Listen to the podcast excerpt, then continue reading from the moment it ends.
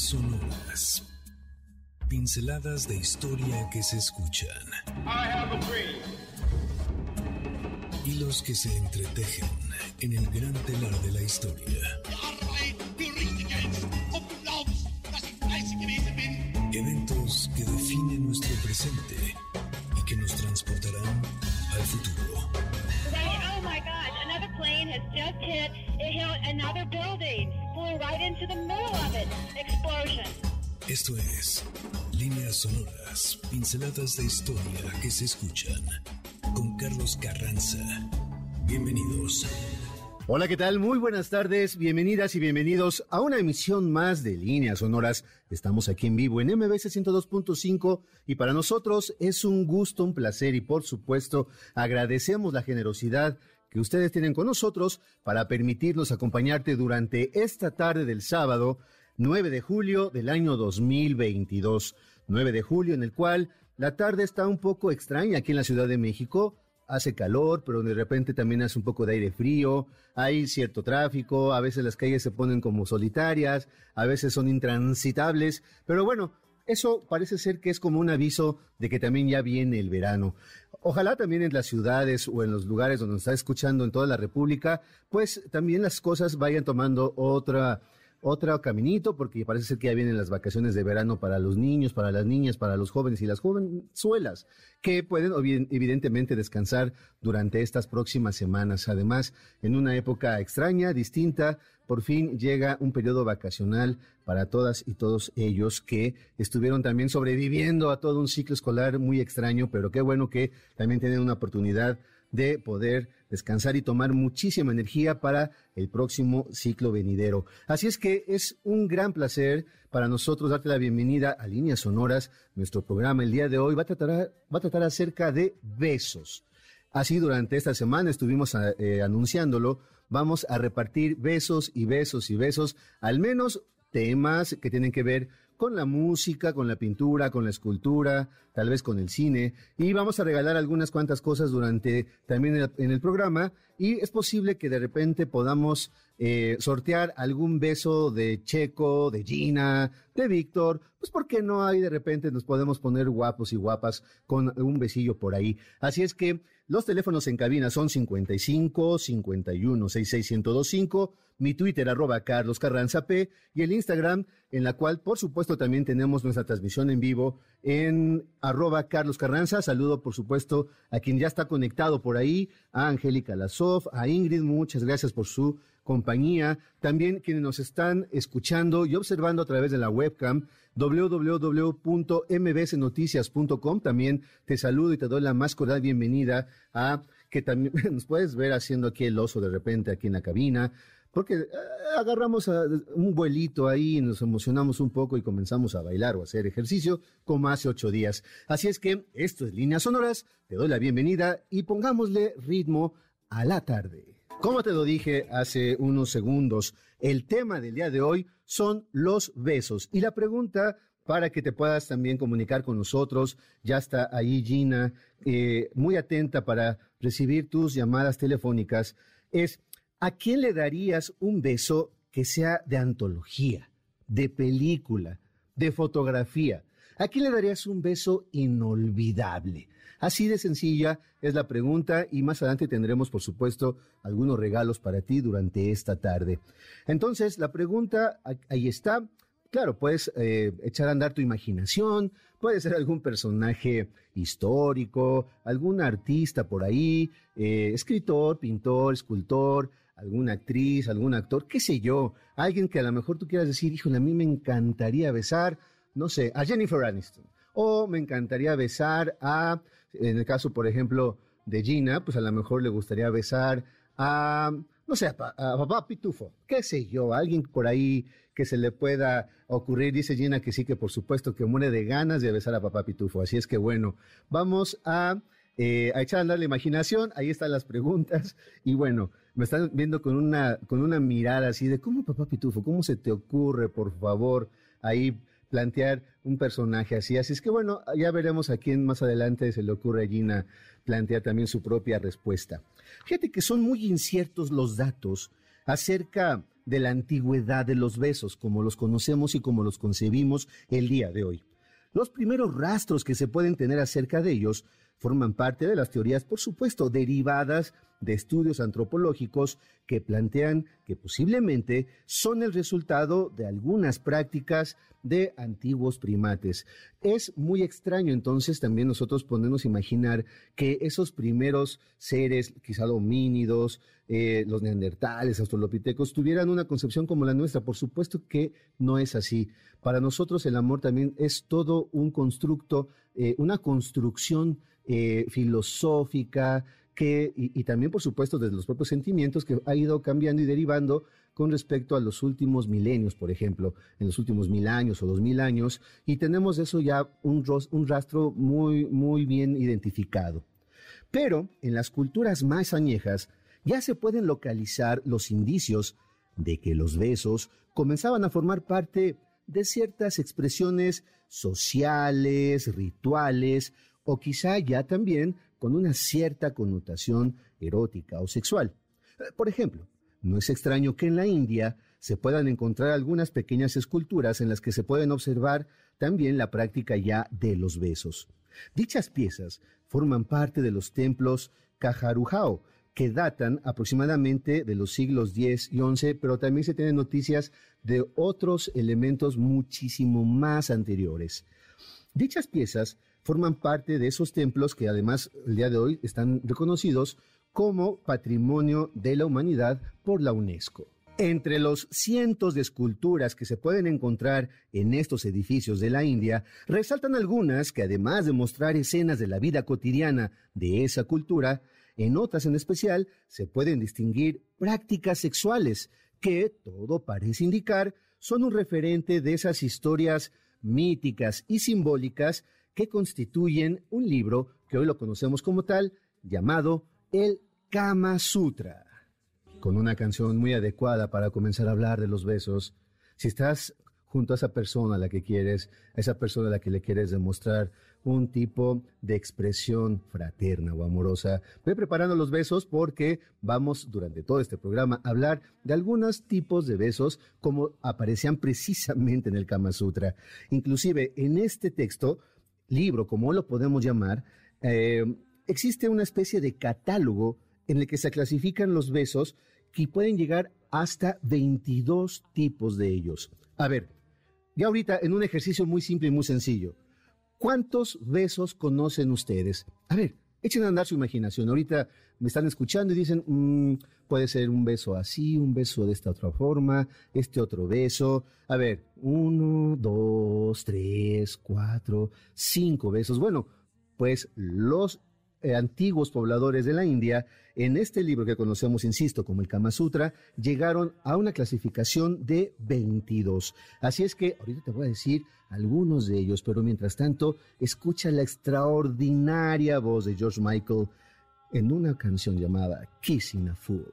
En esta tarde de sábado, te vamos a mostrar algunos besos que seguramente ah, podrás conocer y quizá practicar a lo largo de esta tarde hasta llegar al programa de 8-Track con, por supuesto, Checo Sound, que nos va a hablar el día de hoy de Elvis Presley. Así que también no te, no te olvides de conectarte a las 7 de la noche para que te puedas ganar además algunos pases y vayas a ver la película precisamente que se va a estrenar esta semana sobre Elvis Presley. Pero bueno, vamos a escuchar acerca de los besos. A ver, ahí les van algunos cuantos. Decían en este texto, el primer beso puede ser un beso ladeado, es decir, ese beso que se dan cuando las dos cabezas de los amantes se ladean un poquito. El inclinado, el beso directo, el beso a presión, el beso superior, el beso de broche, el beso palpitante, el beso que enciende el fuego o el beso distractor. Ya te podrás imaginar un poco a qué se referían cada uno de ellos. Otro puede ser el beso nominal o el beso que acaricia con las pestañas, el beso viajero que va pasando a las diferentes partes del cuerpo, que es obviamente un preámbulo para otro tipo de besos que evidentemente no vamos a mencionar porque estamos en clasificación A. Pero ya podrás tú echar a andar, por supuesto, ese extraordinario motor de la imaginación y del deseo para saber cómo las mismas personas de esas culturas tan antiguas ya tenían una práctica sexual, por supuesto, erótica, muy desarrollada para nuestras propias épocas. Si quieren conocer los demás, que por cierto, comienzan a ser, insisto, más encendidos, pues las cosas se ponen mucho más gráficas y por supuesto más divertidas. En líneas sonoras fomentamos la lectura, así es que vayan por el Kama Sutra y pues a cultivarse. Ya, ya en el mundo clásico, las escenas y descripciones de besos fueron cada vez más frecuentes. Recuerda que el mundo clásico nos estamos refiriendo por supuesto a la cultura griega y la latina. Sin embargo, el beso en estas, eh, en estas épocas y en estos contextos sociales eran una expresión de respeto y por supuesto de cariño que al parecer se podían colocar en la cabeza, en los ojos o en las manos, según fuera el caso y según fuera el punto importante a tratar de demostrar ese respeto o ese cariño. Es curiosa la escena que refiere el poeta Teócrito cuando al recibir en la frente el beso de su amante, dice que no le tomó de las orejas para darle el beso en la frente. Es decir, su técnica no había sido la correcta. Por lo tanto, ya no era digno de su amor. Aunque ya en Roma el beso podía ya referirse a una cierta connotación sexual y en otros momentos a la consumación, por supuesto, del matrimonio. Catulo, en el siglo I antes de nuestra era, Catulo era un extraordinario poeta latino, ya le decía a su amada lesbia, Dame mil besos, después cien, después otros mil, después otros cien hasta dos mil, después otros ciento. Luego, cuando lleguemos a muchos miles, los confundiremos para no saberlos y para que ningún malvado pueda envidiarnos sabiendo el número de todos nuestros besos. Así es que dejando esa numeración de posibles besos, vamos a ir a nuestro primer corte. Estamos aquí en Líneas Sonoras en vivo en MBS 102.5 y volvemos para nuestro segundo bloque de besos. Volvemos después del corte a Líneas Sonoras, pinceladas de historia que se escuchan. The attack yesterday on the Hawaiian island has caused severe damage to American naval and military forces. Ya estamos de regreso con estas pinceladas de historia que se escuchan. Estás en Líneas Sonoras.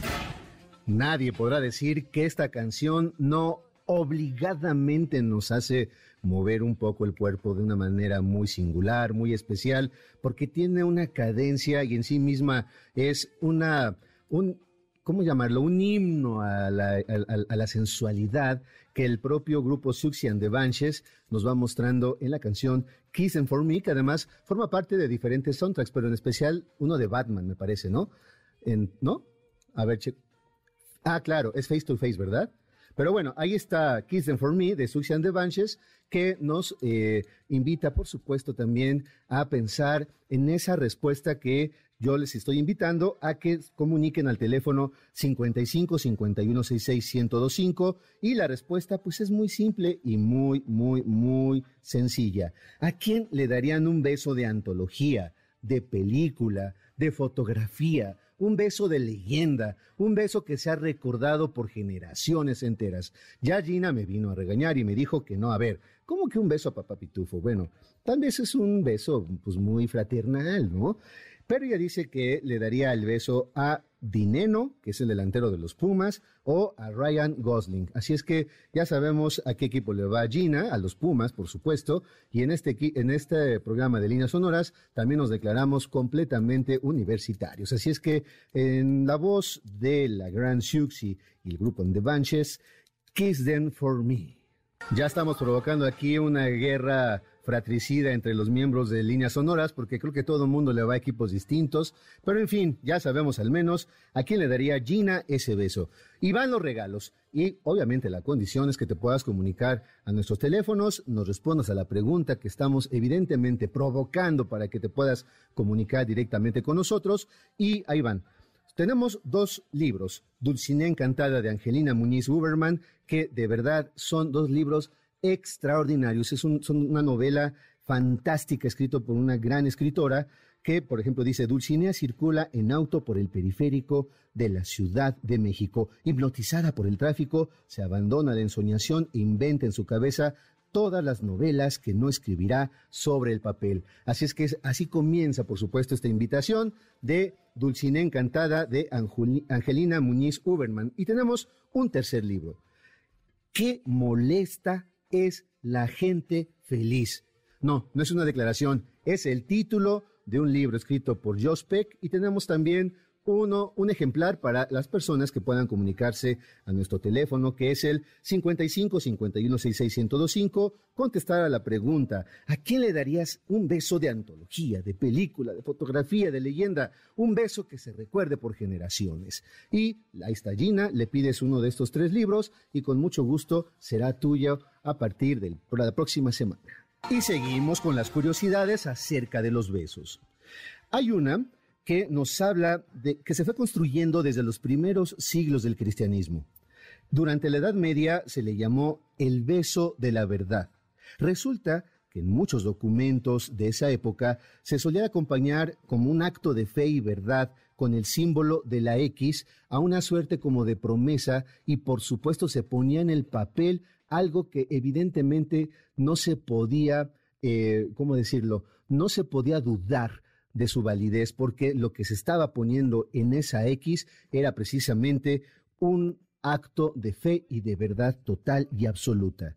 Esta letra, la X y el símbolo mismo, era una representación de un juramento e inclusive se solía besar esa letra cuando ya estaba perfectamente impresa en el documento. Por eso se le conoce como el beso de la verdad.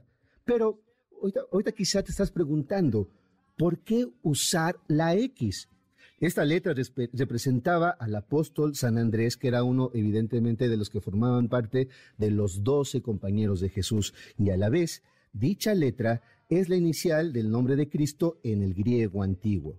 Claro, de aquí también parte la frase de sellar con un beso todo aquello que se podía escribir. Y claro, si tú en algún momento, como lo hicimos también ya en un programa de líneas sonoras cuando hablamos acerca de las cartas más famosas de la historia o algunas de ellas, muchas estaban acompañadas precisamente con esta frase, sellar con un beso cada una de las palabras y por supuesto el sobre que se enviaba vía cartero y vía postal para que le llegara gracias a ese mensajero efectivo que es, claro, el tiempo y por supuesto los sentimientos, al corazón indicado. No se olviden siempre, por favor, de sellar con un beso esas palabras que le puedes dedicar a quien tu corazón está perfectamente enfocado. Qué bonita canción de Brotherhood of Man, Save Your Kisses for Me. Bueno, seguimos con los datos curiosos. Hay en la Divina Comedia, por supuesto, este libro que se escribió en Italia, ya hacia finales de esta época llamada la Edad Media, anunciando también de alguna manera lo que sería el Renacimiento, gracias a un escritor conocido como Dante Alighieri. En este libro hay una pareja que vaya que ha dado de qué hablar. En efecto, nos referimos a los condenados Paolo Malatesta y Francesca de Rimini. Escuchen muy bien el chisme porque se pone buenísima la historia. Ambos se encuentran en el segundo círculo del infierno, imaginado y por supuesto escrito por el propio Dante Alighieri. Son castigados a ser arrastrados eternamente por una terrible tormenta. Pero bueno, hay algo que también se puede entender como una paradoja en sí misma, porque la gran pregunta aquí es, ¿qué hicieron estos dos personajes? Pues las familias Malatesta y de Rimini eran enemigos jurados a muerte, pero para tratar de llegar a un pacto de paz, decidieron casar a Francesca con Gianciotto, hermano de Paolo, y así comienza toda una tragedia. El asunto es que Paolo y Francesca estaban profundamente enamorados desde tiempo atrás. Así, luego de encontrarse leyendo un día, claro, en líneas sonoras fomentamos la lectura, así es, vayan y lean no solamente el Kama Sutra, sino tal vez alguna colección de poemas amorosos el día de hoy. Una cosa llevó a, la otra, pues, y de las primeras categorías del beso pasaron a las demás con una cierta pasión y rapidez. En pleno incendio del tiempo, llegó el hermano, obviamente Gianchiotto, y los mató por la traición que habían cometido, no solamente ante él, sino ante toda la promesa que se habían hecho las dos familias. Ese fue precisamente el gran pecado y la condena que tienen que sufrir ellos en ese segundo círculo del infierno según Dante Alighieri. Pero, siglos después, apareció un escultor llamado Auguste Rodin, o Augusto Rodin, que, en su origen, intentó plasmar en mármol la escena de un beso entre Paolo y Francesca, o Francesca y Paolo. Bueno, el orden de los factores no altera el amor. Posteriormente, Rodin pareció no quedar muy satisfecho con esta primera asociación y solo decidió llamar el beso a esa escultura en mármol que talló en 1887 y que es una de las más hermosas representaciones del beso y por supuesto de toda su obra. Y si ya estamos en el mundo de la escultura, el mito y la narración de Cupido y Psique, por supuesto no puede faltar, porque ha sido uno de los motivos que ha inspirado artistas de todas las expresiones. Pero detengámonos un poco en la pieza esculpida por el italiano Antonio Canova, llamada Psique reanimada por el beso de amor. Una sensual escultura en la que el cuerpo y el alma se unen a través de la manifestación del amor, que es, por supuesto, un beso. Por cierto, esta pieza, que es del siglo XVIII, se encuentra expuesta en el Museo del Louvre en París y cuando uno la observa de una manera detenida y con cierta precisión, te puedes dar cuenta de esa enorme y extraordinaria técnica que tenía Psique para recibir el beso del gran Cupido que fue amor. De esta manera vamos a ir a un corte y nos quedamos con esta sensación de suspenso porque vienen otros datos y otras historias que sin duda nos hablarán de ese momento extraordinario en el cual un beso, por supuesto, hace historia. Traemos el pasado directo a tus oídos a través de las líneas sonoras. En un momento continuamos. Gracias por continuar nosotros. Esto es Líneas Sonoras. ¿Quién no se sabe esta canción? Por supuesto que todo mundo tiene ya ahorita en la boca. Es cada una de las palabras del corito que todo mundo conoce y que todo mundo sabe de esta canción, La Flaca de Jarabe de Palo. El día de hoy, muchas gracias por estarnos acompañando en esta tarde del sábado 9 de julio del año 2022. Para nosotros es un gusto y un placer que nos estés acompañando, por supuesto, en un tema además que ha dado para diversión infinita, porque aquí mismo nos ha sido muy divertido. Hola, hola. Hola. Sí, hola. ¿Cómo estás? Hola, ¿cómo estás? Muy bien, ¿sabes quién habla? Eh, no. Habla Ingrid.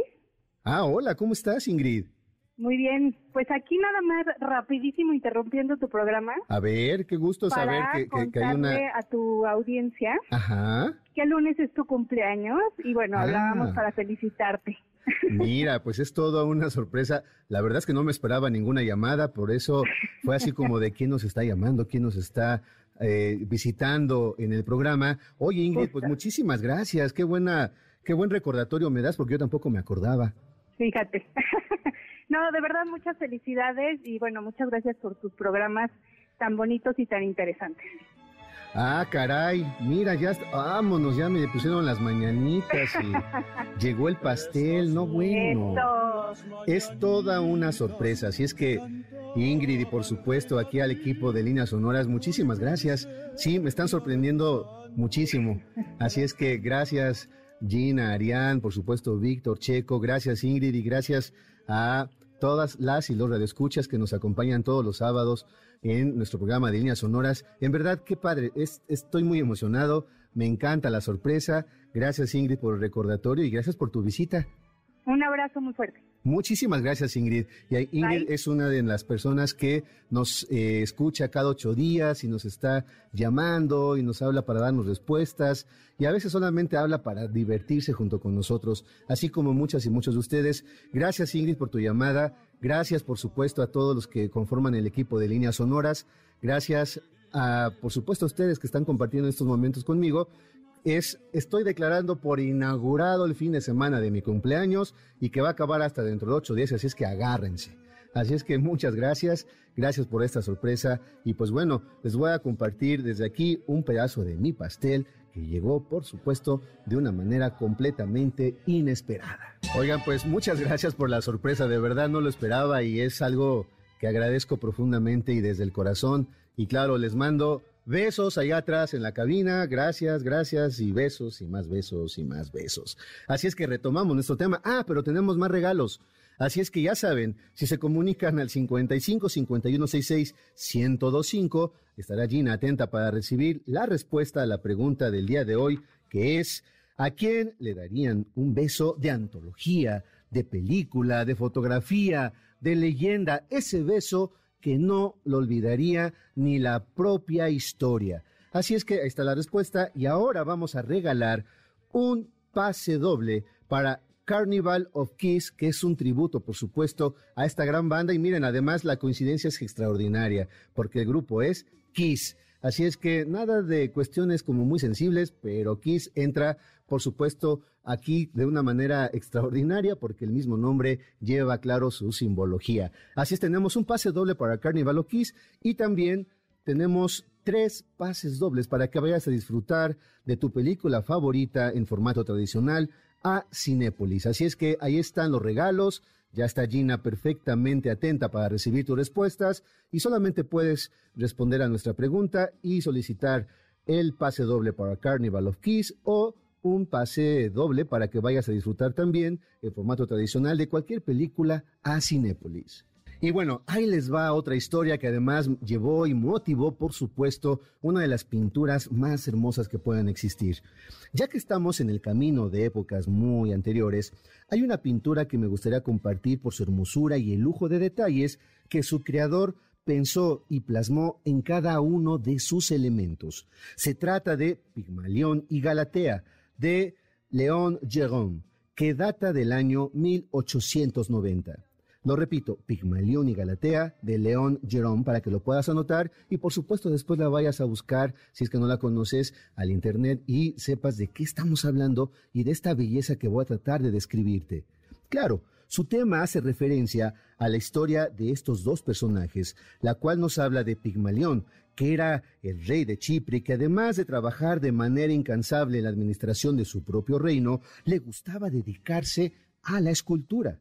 Así, enfocado y completamente concentrado en desarrollar su trabajo también como escultor, no había tenido tiempo para enamorarse y mucho menos, pero mucho menos de pensar en casarse. Y la gente, claro, que vivía a su alrededor y las propias personas de su reino tenían muchas preguntas al respecto, porque, claro, ¿quién podía ser el que heredara ese gran poder que había desarrollado el propio Pigmalión. Un día se le ocurrió al gran Pigmalión esculpir en mármol el cuerpo de una mujer, la cual resultó cada vez más perfecta y de una hermosura sin igual entre las mortales, a la cual le llamó Galatea.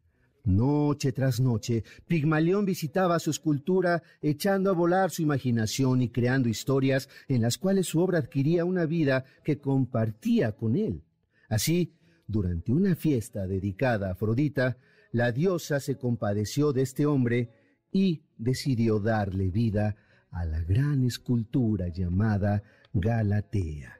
De esta manera, una noche, cuando Pigmalión se acercaba a acariciar y besar a la escultura como lo hacía todas las noches, bueno, pues cada quien sus fetiches, ¿no? Se dio cuenta que no sentía el típico frío de la roca, el mármol gélido, sino unos labios que habían adquirido la lozanía de la vida. Así se fundieron en un beso que Jean León Jerome plasmó en esa preciosa pintura llamada así, Pigmalión y Galatea. Y por cierto, en el mismo pasillo de estas esculturas y de la pintura, en el Museo de Líneas Sonoras, encontraremos dos más expresiones, dos, otras dos expresiones que son muy interesantes. La vanguardista El beso del rumano Constantin Brancusi, quien aprendió muy bien del mismo Rodin y de Modigliani. En esta escultura llamada El Beso, se representa a una mujer y a un hombre fundidos y enlazados en ese momento eterno en el cual sus dos labios entran en un perfecto contacto. Y otra es la gigantesca escultura de una serie llamada Unconditional Surrender de John Seward Johnson II, que es la representación escultórica en aluminio y que mide además 7.6 metros de altura de aquella icónica imagen de Alfred Einstein, que es la fotografía que tomó este personaje en el año 1945 y de las cuales se encuentran algunos ejemplares en San Diego y Zaratosa, con el motivo de tratar de festejar y de celebrar y de recordar los 60 años en los cuales había terminado la Segunda Guerra Mundial para los Estados Unidos. Así es que escuchaste muy bien. Esas esculturas esta segunda que te estoy hablando, forma parte, por supuesto, de un recuerdo acerca de una pintura muy singular, perdón, de una fotografía muy singular que estamos a punto, por supuesto, de hablar y de desarrollar en otra línea sonora. Hace unos segundos cerrábamos haciendo referencia a dos de las fotografías más importantes, icónicas, relevantes y dignas de memoria del siglo XX. Claro, me refiero a las que tienen como contexto el llamado DJ en Times Square, es decir, el día en que termina y que se declara por finalizada la Segunda Guerra Mundial para Estados Unidos. Ambas imágenes capturadas por Alfred Einstein y Victor Jorgensen.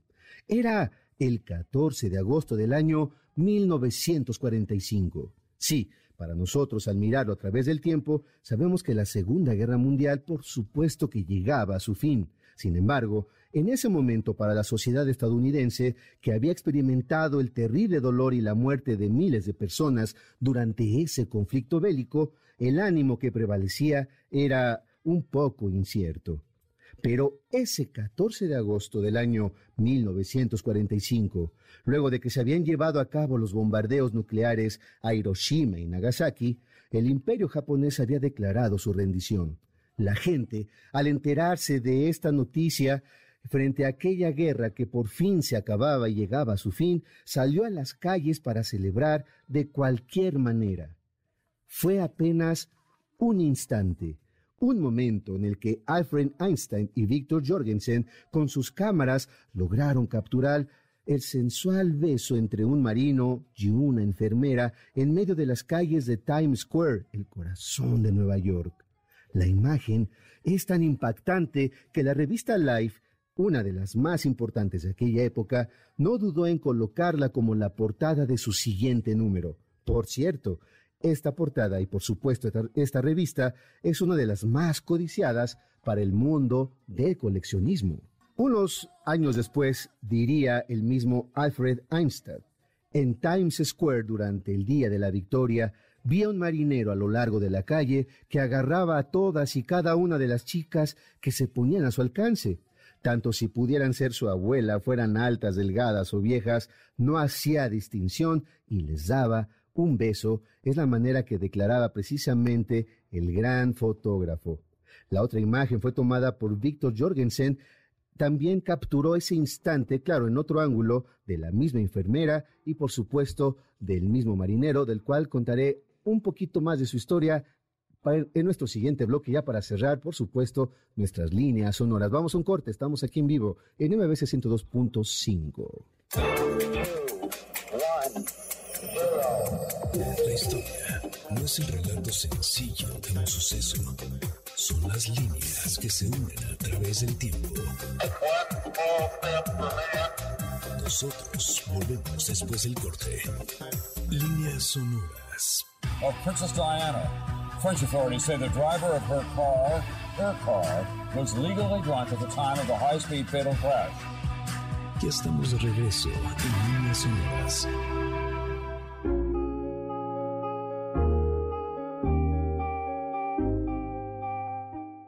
Soy Rosa Luisa Guerra, autora del Poder de Escribir Bien de Editorial Arús. Este libro lo escribí pensando en las personas que por diversas razones se sienten en desventaja frente a los demás cuando tienen que escribir, ya sea porque se les olvidan los acentos, se les evaporan las ideas cuando deben redactarlas o han decidido que los signos de puntuación son irrelevantes y otros mil pretextos más.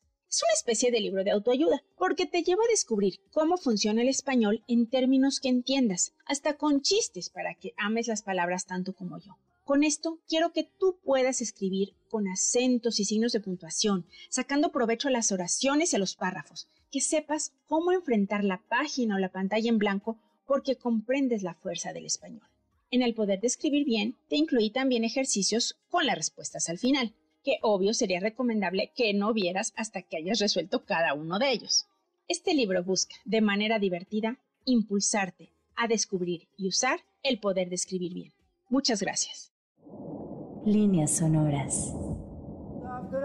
Ya para cerrar bien la anécdota y la historia que hay detrás de esas fotografías tomadas por Alfred Einstein y Victor Jorgensen en el VJ en Times Square el día precisamente del 14 de agosto del año 1945, solamente te paso un dato muy curioso.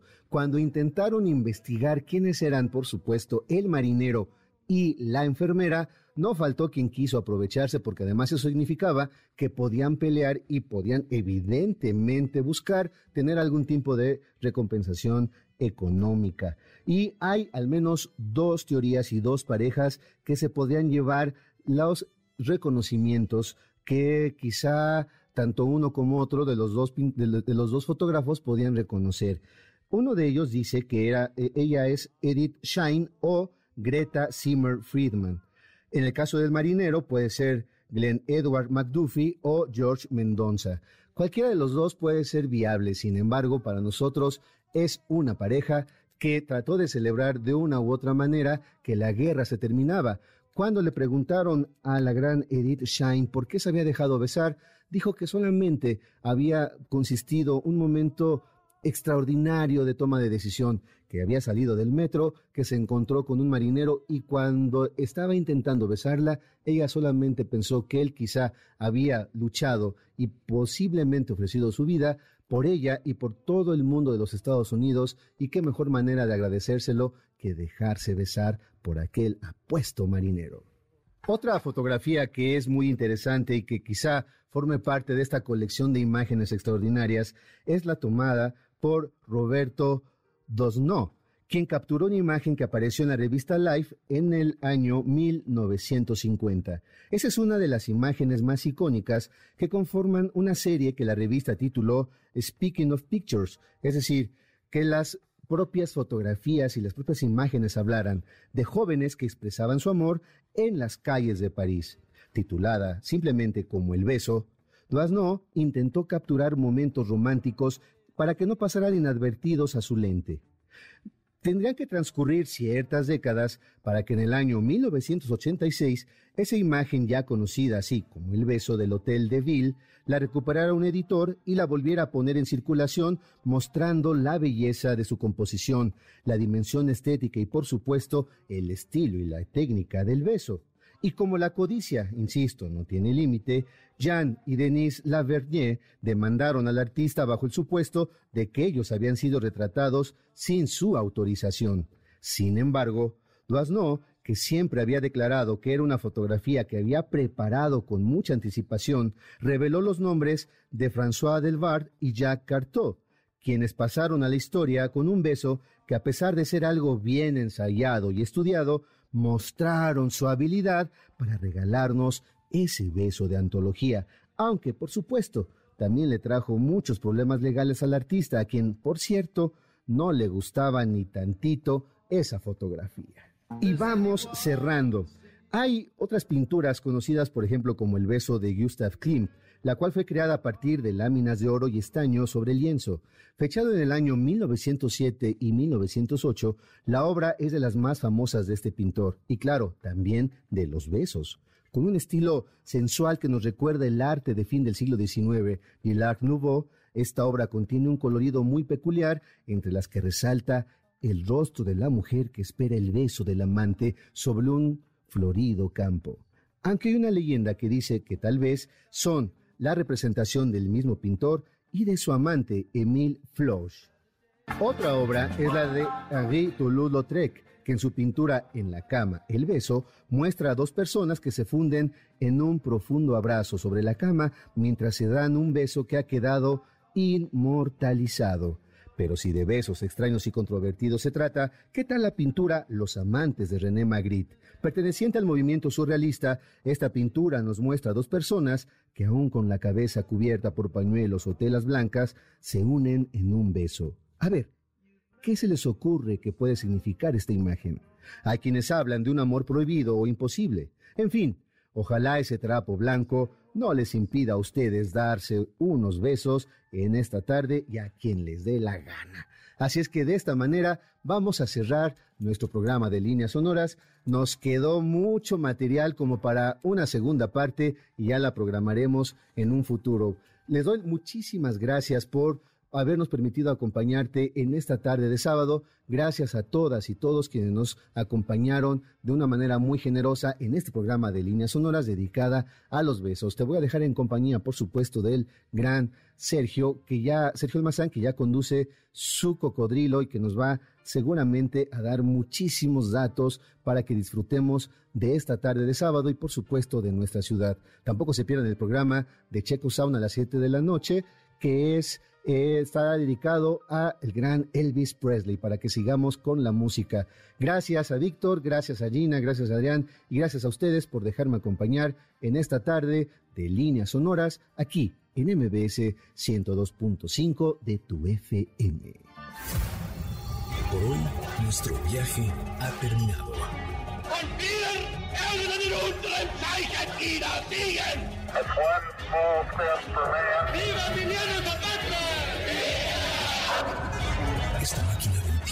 volverá a despegar la siguiente semana.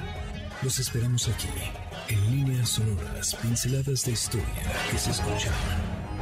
Martin Luther King, 20 minutes ago, died.